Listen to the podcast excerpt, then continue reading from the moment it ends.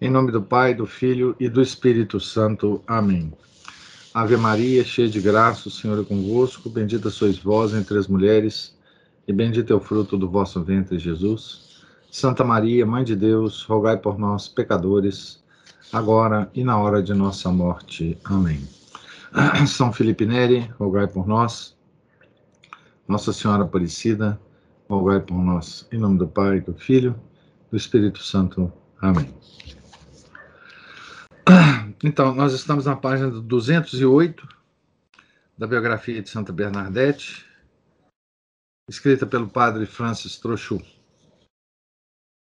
28 de fevereiro, a décima primeira aparição. Choveu durante as últimas horas da noite de domingo 28 de fevereiro. Não obstante, a afluência habitual em frente da gruta. Segundo a estimativa de Strade, serão umas duas mil pessoas, entre as quais inúmeros operários e alguns dos 60 soldados que constituem a guarnição do castelo. Bernadette passa em Spellug um pouco antes das sete horas. Apresenta-se muito limpinha nos seus modestos trajes domingueiros. A tia Lucille acompanha trazendo o sírio. A criança tem já o rosário na mão e de longe olha para o Gave com a expressão de quem tem muita pressa em chegar. Mas entre as fileiras apertadas só pode avançar muito lentamente. Por felicidade, esquecendo as instruções, o guarda rural Calais, que foi esperá-la à porta do segredo, precede-a e, ao aproximar-se da gruta, ordena: Para trás, Bernadette está aqui. O que não impede o bom homem de interpelar com sua voz potente os imprudentes que se seguram aos arbustos por cima do precipício. Estavam, contou ele, com as aves nos ramos. Foi mesmo necessário que a Virgem, que a Virgem interviesse. Estavam ali há três ou quatro horas, um frio terrível. Estática caminha sobre os joelhos. O que há de notar nesta décima primeira aparição é uma Bernadette mais penitente do que nunca. Depois de entrar em êxtase, recita duas ou três dezenas do rosário. E de súbito esforça-se por avançar de joelhos, mas não consegue. De tal modo é densa a multidão à sua volta. Dois soldados da guarnição conseguem acercar-se da criança e acompanham-na até onde ela deseja ir, gritando: Deem lugar! Sobe uma distância de 7 a 8 metros e depois volta a descer para o seu lugar. Torna a fazer o mesmo caminho duas ou três vezes, sempre que a senhora lhe ordena este exercício de penitência.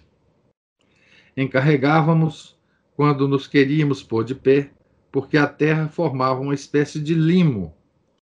Era como o barro, observa Pierre Calais. Não vi o vestido de Bernadette sujo, e outras pessoas notaram também, como eu, que não se sujava.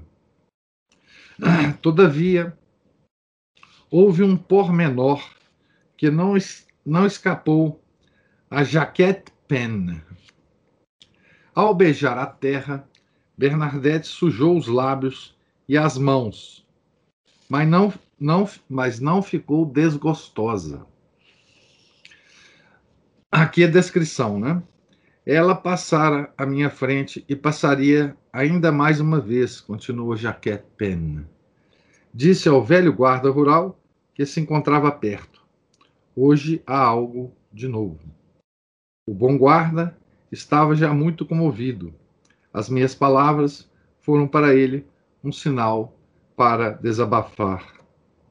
Oh, sim, exclamou, é cada vez mais forte. E numa voz estentórica, voltou-se para a multidão e disse: Beijai a terra todos. A multidão obedeceu. Os que o podiam fazer ajoelharam, beijando várias vezes a terra, como fazia Bernadette. Havia tanta gente que a aglomeração impediu o maior número de chegar à terra. Mas todos se esforçaram por obedecer. O guarda rural dava o exemplo e, de joelhos, beijou-a várias vezes. Quer por respeito, quer pela impossibilidade de o fazer, a multidão não se protegia contra a chuva. É certo que se abriram alguns guarda-chuvas, mas não tardaram a fechar-se aos gritos de abaixo os guarda-chuvas o pedido do pároco de Lourdes. O padre Penn perguntou à sua irmã Jaquette se durante a marcha de joelhos e ao beijar a terra, Bernadette se conservava em êxtase. Sim, respondeu a jovem, sempre, de tal modo que parecia absorta no meio dessa grande multidão, sem que o menor ruído o menor incidente a impedisse de, de se manifestar absorta, quer na contemplação da Senhora, quer na execução das suas ordens. Nos minutos de êxtase que precederam as suas extenuantes idas e vindas de joelho, de joelhos, Bernadette não se esqueceu da embaraçosa mensagem de que Peiramale a tinha encarregado. Esta mensagem teve o acolhimento que merecia. Depois de ter recitado rosário, disse a própria vidente, perguntou uma vez à senhora, da parte do pároco de Lourdes, qual o seu nome e que provasse a sua presença, fazendo florir imediatamente a roseira brava. No regresso, acrescenta Bernadette, fui à casa do pároco dizer-lhe que tinha feito o pedido, mas que a senhora se limitou a sorrir. Eu quero fazer uma observação aqui, que é o seguinte: é... vocês imaginam, né? A, a Santa Bernadette ela foi à casa do, do pároco, Pereira Mali, justamente depois do incidente que todos as, as, as, a estava chamando de louca, né? é, por causa do, do, da questão da, da fonte de água milagrosa que ela tinha descoberto. Que humildade né, é preciso ter, que senso de proporções é preciso ter ah, para realizar o que a Bernadette realizaria. Né? O que uma pessoa, digamos assim, normal pensaria? Puxa vida, todo mundo está me chamando de doido, de doida, né? É, eu não vou lá na casa do pároco de jeito nenhum. Né? Ou seja, a pessoa estaria preocupada com a própria imagem, com a própria, é, enfim, com o que as pessoas estivessem pensando dela. O que não ocorreu com Bernadette, né? Ela soube ordenar as coisas que ela tinha que fazer. Então, mesmo que estivessem chamando ela de doida, mesmo que o pároco a considerar-se é, maluca. Ela estava cumprindo uma ordem de Nossa Senhora. Tá certo? Então ela foi. A mesma coisa agora. Né? Por mais fria que tenha sido a recepção que o pároco tenha dado a ela, né? ela voltou lá e informou para o pároco a reação da Nossa Senhora quando ela fez o pedido que o pároco tinha é, aconselhado ela fazer. Né? Então, assim, essa, essa sutileza né, nas ações de Bernadette é uma coisa extraordinária, né? Se todo mundo na cidade estava chamando ela de doida, ela podia pensar, poxa, eu não vou lá na casa do pároco de jeito nenhum. Né? Mas ainda assim foi, né? E cumpriu a missão de Nossa Senhora, né? Missão dada por Deus, a gente tem que cumprir, né? E, dá, e Deus dá uma missão para todos nós, né?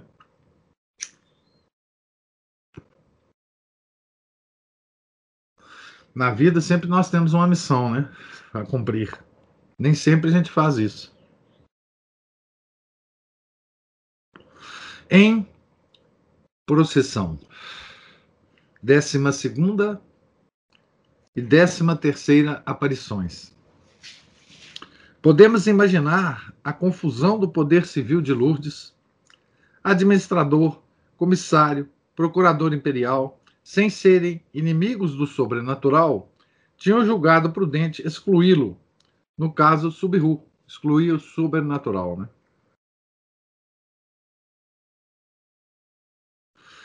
Na noite de domingo, 21 de fevereiro, esses senhores tinham se deitado tranquilos, convencidos de que tinham afastado definitivamente da gruta Bernadette e seus cúmplices, se porventura estivesse. Não, as agitações de Massabielle não se realizariam mais.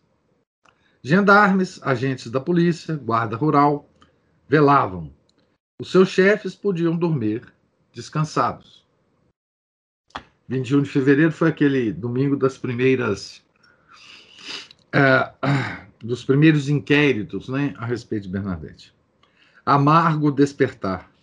Sempre este bater de socos apressando-se em direção a Spélugues, aumentando ironicamente. De quem troçavam?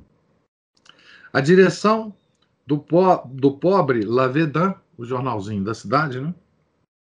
já não podia mais.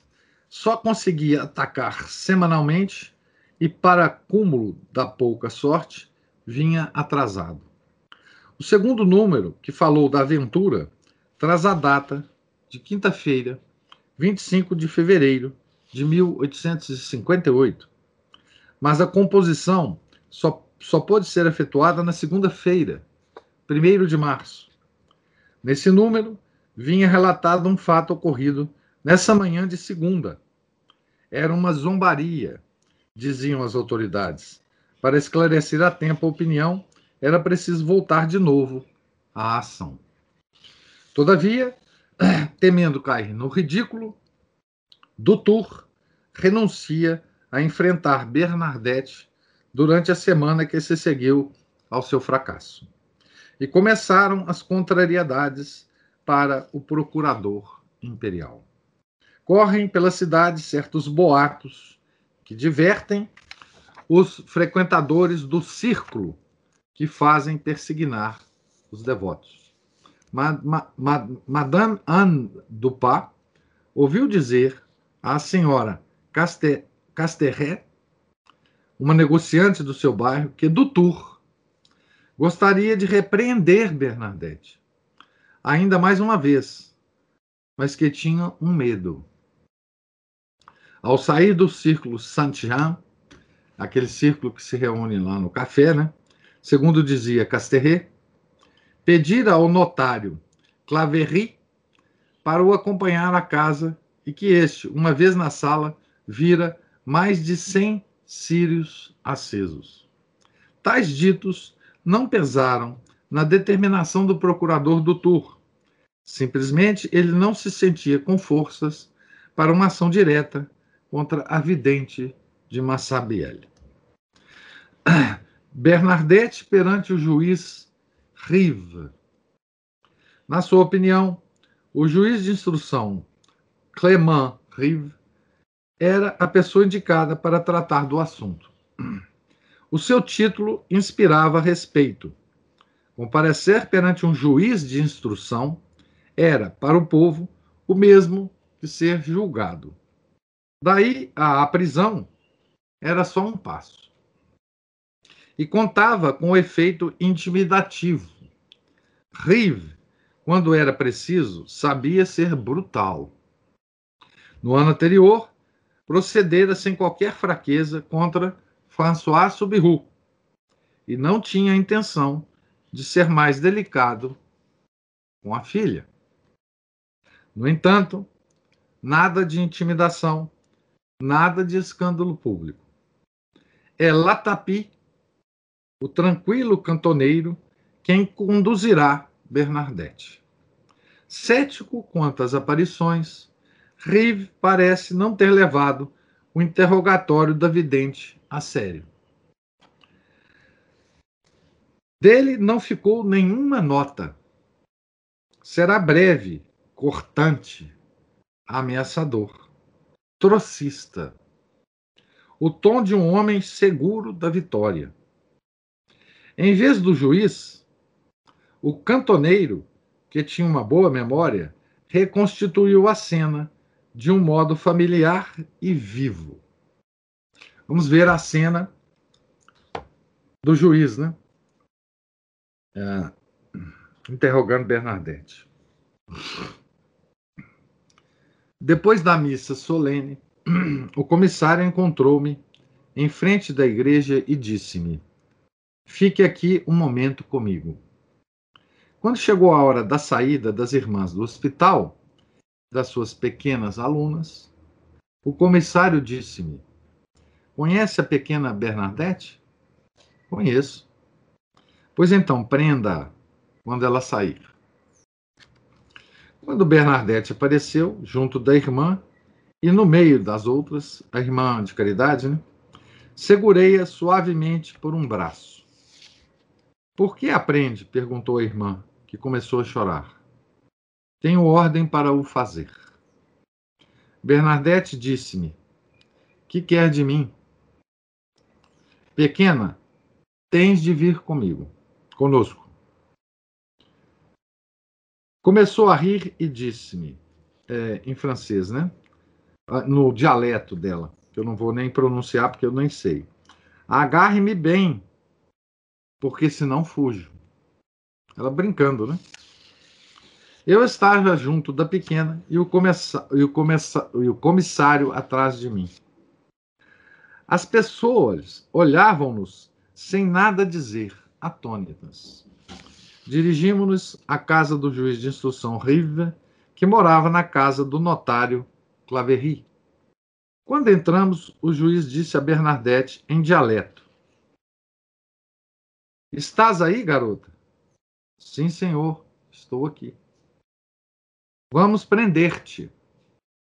O que é que vais procurar à gruta? Por que fazes correr tanta gente? Alguém te faz proceder deste modo? Alguém te faz proceder deste modo. Vamos meter-te na cadeia. Bernadette responde em dialeto, né? Estou pronta. Metei-me na prisão e oxalá ela seja forte e bem fechada, porque senão fugirei. Os presentes não riram. O juiz disse: Tens de deixar de ir à gruta. Ela responde: Não me privarei de lá ir. Serás presa. Se não puder ir, não irei. Matar-te-ei na prisão. Nesse momento, entrou a irmã superior do hospital. Choravam.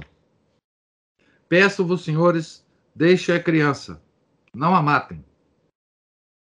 Era preciso que Bernadette fosse santa ou que tivesse muita inspiração para estar calma como ela estava, no meio de tudo aquilo. O juiz disse ao comissário: Que havemos de fazer? Deixemo-la. Não temos que nos preocupar com ela. Bernadette estava sentada diante do juiz, que por sua vez estava sentado em uma mesa. Jacomé andava de um lado para o outro. Eu estava de pé, junto de Bernadette. Ao sair com a irmã, Bernadette disse: Quero ir lá, porque na quinta-feira é o último dia.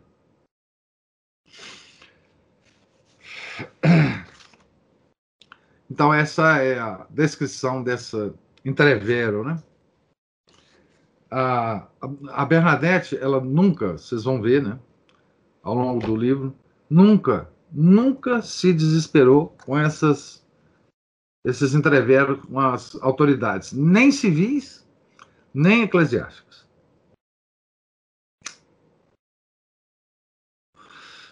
Apelo aos magistrados de Lourdes, ao procurador-geral de Pau.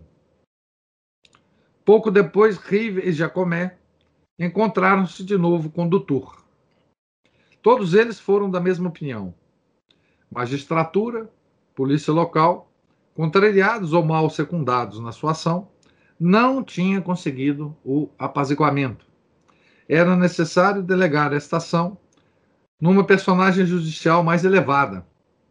O procurador imperial tinha já comunicado por meio de um relatório pormenorizado com seu chefe hierárquico, o procurador-geral que residia, residia, residia em Pau.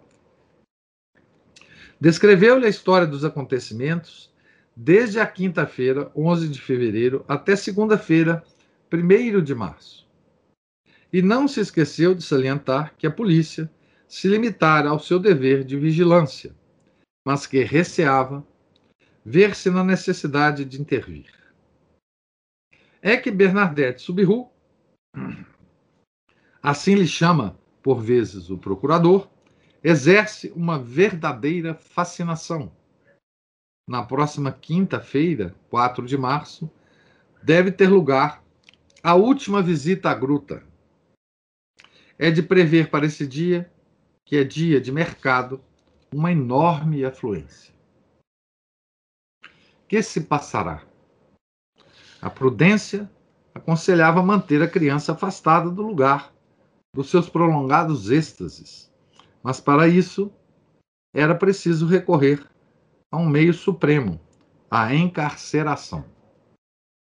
Infelizmente, esse meio era difícil de justificar na medida em que era impossível determinar a falsa fé da pretensa visionária, assim como os elementos materiais de uma ação criminal.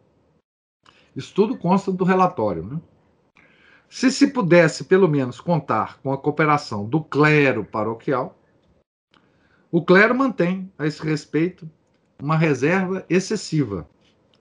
Seja como for, o procurador imperial procurará, junto da autoridade local, impedir qualquer desordem. Se for necessária energia, encontrá-la no sentimento do seu dever. Então, esse é o relatório. Nesta tarde, quando Bernadette voltou para casa, houve uma cena de lágrimas. Não chora, não chore, exclamara a pequena, deitando os braços ao redor do pescoço da mãe. A Virgem nos defenderá. Essa foi a mensagem da Bernadette para a mãe, né? Primeiro de março, às sete horas do dia seguinte, tão decidida como na véspera, a criança voltou a Massabelle. Esta segunda-feira, primeiro de março, era o décimo segundo dia da comovente quinzena. Desta vez, Bernadette tinha mais alguém a seu lado, além da mãe. O pai, François Subiru, inquieto ao ouvir que durante os êxtases da filha, esta ficara rodeada de uma multidão indiscreta, aonde os mal intencionados se podiam intrometer, portanto, vinha protegê-la. A coragem deste pai e desta mãe, depois demasiadamente esquecidos, merece ser aqui apontada. Há oito dias que se sentiam viver numa atmosfera de suspeita. Eram espiados nos seus menores movimentos, declara Strad. Os filhos eram habilmente enganados para obterem deles uma revelação indiscreta à noite, personagens misteriosos vinham colar-se às portas e janelas para ver, através das fendas, o que se passava na casa suspeita. E, sobretudo, pesavam sobre a cabeça da filha querida terríveis ameaças de rapto ou prisão. Mesmo assim, ei-los aqui, à sua volta, com um, com um protesto e uma proteção, diante desta gruta, onde lhe fora proibido ir. Disse-ia, e nesta manhã, François e Louise Subiru ouviram, ao mesmo tempo que sua filha, ouviram ao mesmo tempo que sua filha, o apelo interior da senhora. Um padre em Massabielle. Na segunda-feira, 1 de março, além desse fato novo, vão passar-se outros, não menos dignos de memória. Aparece uma batina em Massabielle. O padre Antoine Desirat, sacerdote de 27 anos, ordenado em 19 de setembro do ano anterior. Enquanto esperava a sua nomeação, continuou a viver com os pais em Barbazan, Barbazan de Bas, no cantão de Tarbes.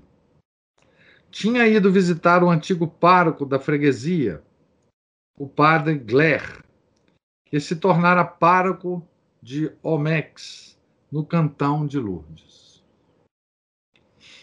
Foi então, diz ele, que eu ouvi falar pela primeira vez das maravilhas de Massabielle. Eu fui movido pela curiosidade. Partiu muito cedo numa carruagem com alguns habitantes de Omex. E, embora estivesse ainda muito escuro, evitou atravessar Lourdes, por causa das proibições levantadas por, Pe por Peiramale a respeito do clero né, participar. Na realidade, este só tinha interdito o acesso à gruta aos eclesiásticos da sua jurisdição. O jovem sacerdote chegou a Massabielle ao nascer do dia. Não tinha ideias preconcebidas sobre as aparições. No entanto, suspeitava de uma ilusão ou que o demônio lá se encontrasse disfarçado num anjo de luz. Era inteligente, delicado de coração e bastante piedoso. Um relatório de Jacomé, datado do dia seguinte, precisa, precisa que na manhã de segunda, 1 de março, entraram na cidade umas 300 pessoas. E poderia haver outras tantas pelos caminhos da aldeia gente de todas as classes, operários, camponeses, burgueses e alguns soldados. Esperavam Bernadette. Juntaram-se-lhes alguns viajantes de Omex. E o padre Desirat poderá assim comparar a Bernadette vulgar com a Bernadette dos êxtases profundos. Aqui uma descrição do padre. Né? Bernadette chegou cerca de uma hora depois, conta ele. Observei-a atentamente. A fisionomia calma, o olhar recatado, o andar muito natural, nem lento, nem precipitado, nenhum sinal de exaltação, nenhum sintomas de doença. A multidão que se encontrava no seu caminho comprimia-se atrás da criança para ir ao local da aparição. Fiz o mesmo. Quando chegamos diante da gruta, alguém disse: Deixem passar este padre. Estas palavras, embora pronunciadas em voz baixa, foram facilmente ouvidas, porque um grande silêncio reinava sobre tudo e todos. Abriram passagem e, avançando alguns passos, fiquei muito próximo de Bernadette a um metro, talvez. Entre o momento em que cheguei junto da criança e o momento em que a visão se manifestou, não decorreu tempo suficiente para rezar uma dezena. O testemunho do padre Desirá. Forçado a partir, porque a desaprovação tácita de Peiramale o atormenta, o sacerdote concentrou toda a sua atenção na jovem estática. Na sua atitude. Então, o, o, a descrição do padre aqui, né? Na sua atitude, nos seus traços fisionômicos, via-se que a sua alma estava arrebatada. Que paz profunda! Que serenidade! Que elevada contemplação! O sorriso excedia toda a comparação. O olhar da criança para a aparição não era menos maravilhoso que o seu sorriso. Era impossível imaginar algo tão puro, tão suave, tão amável. Observar a Bernadette com a máxima atenção quando ela chegar à gruta. Que diferença entre a Bernadette de então e aquela que eu vi no momento da aparição. A mesma diferença que existe entre a matéria e o espírito. E a multidão? Continua o padre. Toda a multidão experimentava um doce recolhimento. Bernadette era a única a ver a aparição, mas toda a gente tinha como que o sentido da sua presença. Uma espécie de alegria temerosa espalhava-se em todas as faces. Difícil conceber um espetáculo mais religioso. Julguei-me à entrada do paraíso. Então, veja como que é a descrição do padre, né? E veja como é que ele começou a descrição. Né? Tem uma expressão dele muito interessante, que é o seguinte. Ah, ele fala aqui na primeira descrição que eu li, né? É, que ele observou a Bernadette antes do êxtase, né? E ele fala aqui nenhum sintoma de doença. Então, veja que a preocupação do padre que era uma preocupação relevante né? ah, nesse ponto da história, ainda era a preocupação de todos. Né?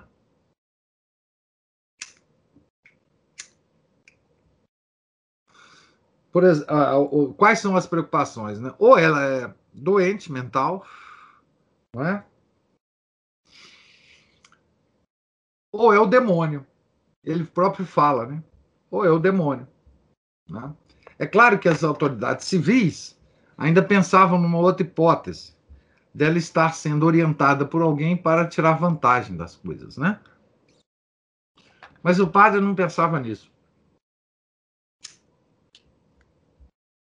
O padre pensava no demônio ou na insanidade, né? Tá certo?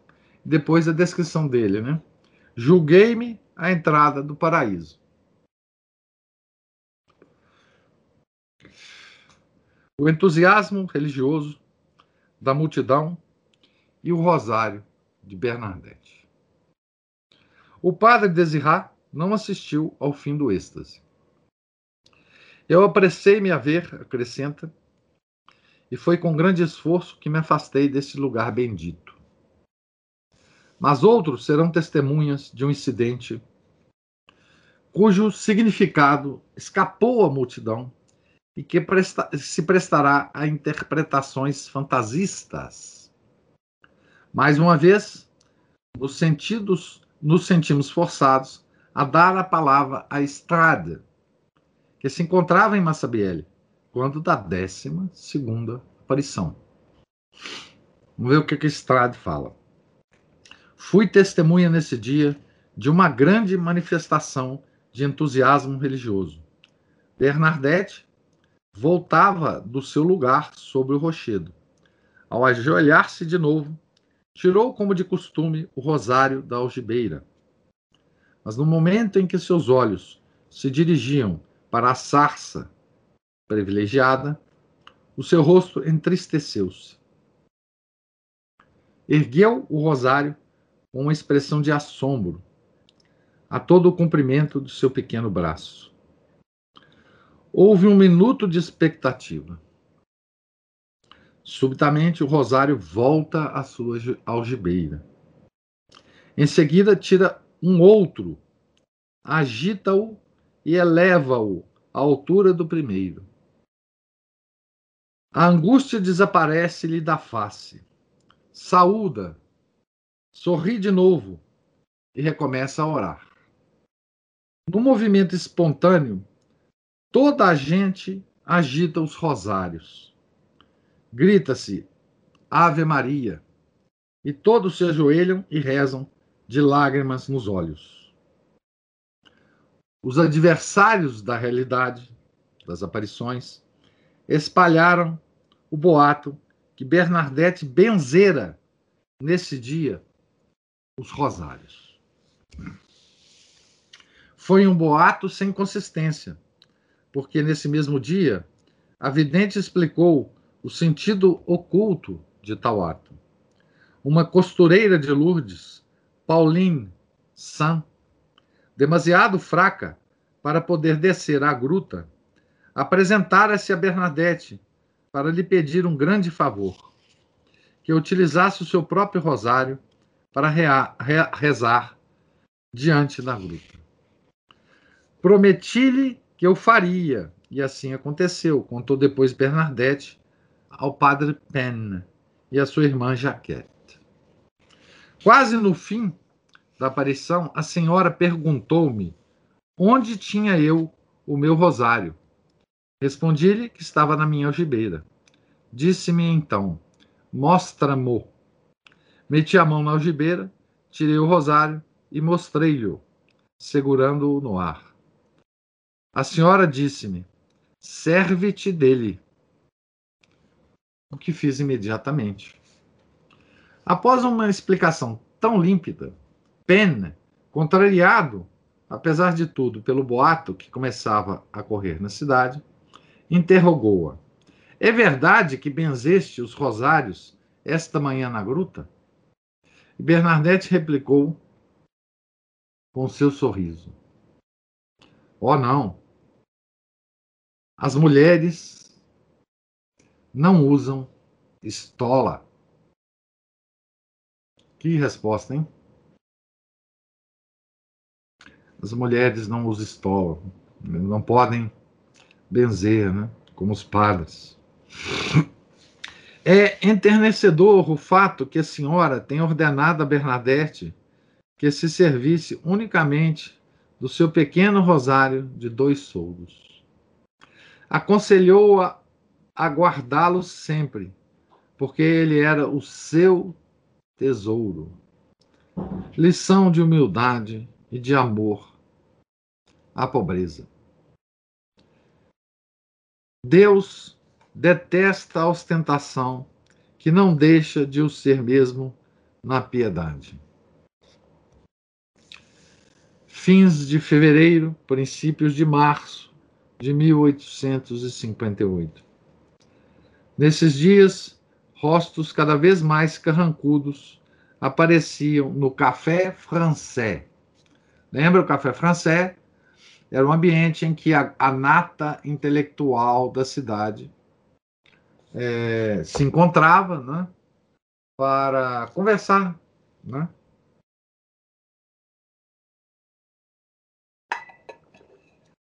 sobre os acontecimentos da França e, nesses tempos, não se conversava outra coisa que não as aparições, obviamente. Né? Ali, sob pretexto de notícias, mas no fundo para troçar, reuniam-se os notáveis personagens que os acontecimentos de Massabielle impediam de dormir. Tinham perdido a sua firmeza, sentiam-se dominados por esses estranhos acontecimentos. Já passaram oito dias, tudo aquilo já devia ter acabado, e, no entanto, ainda dura. Nesta manhã, o barulho dos socos no pavimento das ruas pareceu-lhes duas vezes mais intenso que o do dia anterior. Não é para exasperar? No entanto, no meio do círculo, o grave do tour explica-se. De fato, não é um grupo de pessoas que segue Bernadette. É a multidão, movimento de espíritos tão rápido como prodigioso. Procurador imperial exalta-se.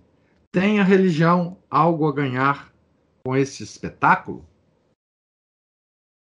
Vocês, que são magistrados, por que não agem? Por que não agem? Retorquiu um, um dos presentes. Né? Agir. É fácil de dizer, mas a engrenagem judicial só se pode pôr em marcha com motivos aceitáveis. Ora, durante dez dias, naquele prodigioso vale, não houve discussões entre os curiosos, nem qualquer ofensa oral ou corporal contra a polícia. Por outro lado, nem a criança, nem a família se prestavam a um processo judicial. O agente Felipe Viron, secretamente encarregado da vigilância da visionária. Não conseguiu apanhá-la em falta. Pessoas assalariadas pela polícia foram à casa do Subiru, compadecer-se da sua indigência, oferecer-lhes dinheiro. Mas essa pobre gente não se deixou corromper. Se isso continua, a justiça e os juízes perderão todo o prestígio lutando obscuramente contra adversários protegidos. Ó oh, ironia! Pela lei contra os homens da lei. E na origem dos acontecimentos que perturbam a tranquila cidade de Lourdes, uma menina de 14 anos, analfabeta, mas fazem notar alguns frequentadores do círculo que tem resposta para tudo. Olha que coisa interessante, né? Como é que eles. É, como é que esses intelectuais, né? É, do tempo, né? É, percebiam certas características, né? Certas, certos sinais, né? É, que eram extraordinários. Né? O fato da Bernadette ser analfabeta e ter uma, digamos, uma facilidade de discurso é, perante as, as autoridades, né, que os deixavam ah, atônitos, né? Porque é de se esperar né, que uma menina desse tipo, é, de uma origem tão humilde, ficasse apavorada, ficasse sem palavras, ficasse é, oprimida, né?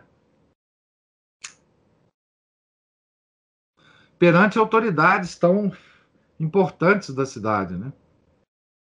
Quer dizer, aqui nós temos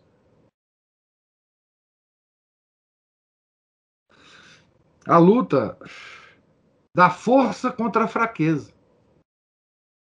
É? De toda uma autoridade civil constituída, constituída, né? Contra uma menina que não tinha nenhuma, nenhuma possibilidade perante essas pessoas. Era fraqueza em pessoa fraqueza física, fraqueza intelectual e fraqueza financeira. Né? Ela não tinha a quem recorrer. Ela era só o seu próprio advogado nesses assuntos. Ninguém podia responder por ela. Não tinha como. Não é? No dia 4 de março, quinta-feira, dia em que ela fará a Senhora da Gruta a sua última visita, haverá, declaram seus partidários, um prodígio e estará uma enorme multidão em Massabielle. Mas da parte da polícia, todas as precauções foram tomadas. Para o dia 2, terça-feira, o procurador imperial conta com a presença em Lourdes de Dubois, subprefeito de Argel. Outra característica aqui, né? É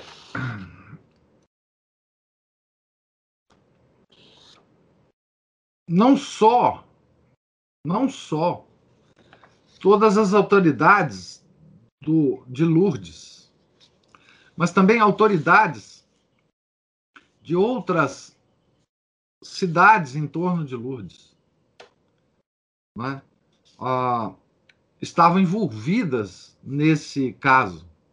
Né? Então, o poder civil, né, que se envolveu no caso, ele extrapolou, né, o poder civil e, e, e judicial, e, enfim, de todas as maneiras, né? É, o poder civil de Lourdes. É? E eles não conseguiam interromper isto. Né? É conhecido nosso, né, da vida dos santos, né, que Deus usa as pessoas mais fracas, mais sem nenhum tipo de, de, de sustentação material, né? para operar os prodígios, né? Os seus prodígios, os prodígios de Deus, né? E nesse nesse evento todo envolvendo a menina Bernadette, né? Fica claríssimo, né? A, a escolha de Deus, né?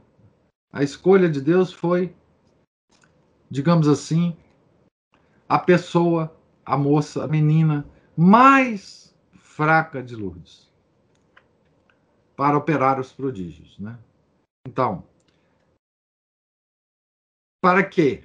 Para que nós vejamos que quem opera realmente as coisas nesse e em outros acontecimentos, né, é a graça de Deus. Não é não tem absolutamente nada a ver com ah, as características ah, de Bernadette, da família da Bernadette, nada disso. Né? É, quem está vencendo o poder civil e quem vencerá o poder eclesiástico é a mãe de Deus. Não é Bernadette. Bernadette é apenas um instrumento, né? Como nós somos instrumentos de Deus, né? Eu já mencionei para vocês em outras oportunidades, né? Que quando Deus age na maioria esmagadora dos casos, né? Através das causas segundas, né? Ele não aparece, ele não, enfim. Aqui Nossa Senhora está aparecendo para uma pessoa, nenhuma outra vez, né? E que, o que são as causas segundas, né? Coisas, acontecimentos e pessoas. Então, é isso que está havendo aqui. E é o que há na nossa vida comum. Né? Nossa Senhora, Deus, através dos anjos, através dos santos, através da mãe dele, não é? age sempre no mundo. É?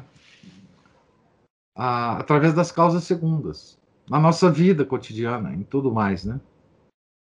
Coisas, acontecimentos e pessoas. É o que está acontecendo aqui, exatamente é, nesse nesse extraordinário né, evento né, é, do da manifestação de Nossa Senhora de Lourdes, né?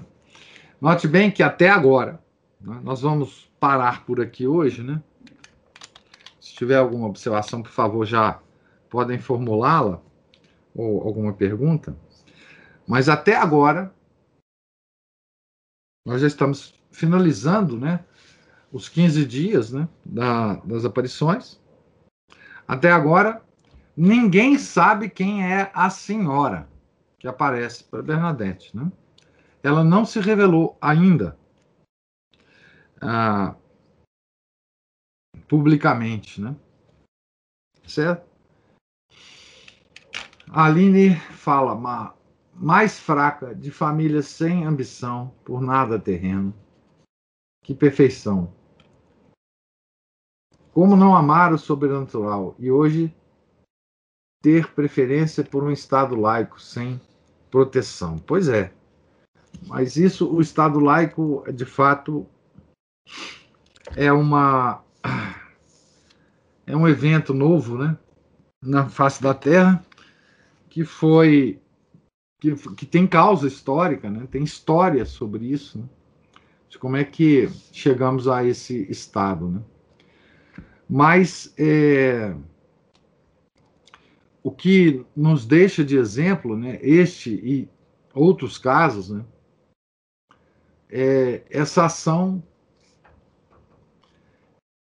delicada, né, essa ação permanente, essa força da, da graça de Deus, que nenhuma força material pode se opor a ela. Não, não há possibilidade da oposição de uma força material a essa força de Deus. Quando Deus quer realizar as coisas, ela, ele usa as pessoas, as coisas e os acontecimentos para que as coisas se realizem da, da maneira que ele quer, né? Isso também nos dá esperança, né, gente? De, de toda essa confusão que a gente vive, né? Deus está agindo. Deus nunca para de agir. Através das coisas, acontecimentos, e pessoas. Né? Deus nunca para de agir em qualquer situação. Né? Aqui nós temos um exemplo extremo, obviamente. Mas é assim que Deus age sempre. Sempre. Né? Utilizando os instrumentos mais fracos. Mais fracos. Justamente para exaltar o seu poder sobre as coisas criadas. Né? está sempre usando as pessoas mais fracas. Né? Os santos não, não nos deixam esquecer desse fato. Né? A vida dos santos né? não, nunca nos deixa esquecer de que Deus age no mundo permanentemente e através das pessoas mais fracas, para exaltar o seu poder, para nos ensinar que ele tem poder. Né? E qual é esse poder? E como esse poder se manifesta? Né? Tá certo? Eu parei então na página 222, né? no item Bernadette no presbitério. Então, se Deus permitir, amanhã nós continuaremos daqui é, Deus lhes pague a paciência e a presença, certo? Tenham todos um santo dia. Em nome do Pai, do Filho e do Espírito Santo. Amém. Ave Maria, cheia de graça, o Senhor é convosco. Bendita sois vós entre as mulheres. Bendito é o fruto do vosso ventre, Jesus. Santa Maria, Mãe de Deus, rogai por nós, pecadores, agora e na hora de nossa morte. Amém. São Felipe Neri, rogai por nós. Santa Bernadette, rogai por nós. Nossa Senhora de Lourdes, rogai por nós. Em nome do Pai, do Filho e do Espírito Santo. Amém.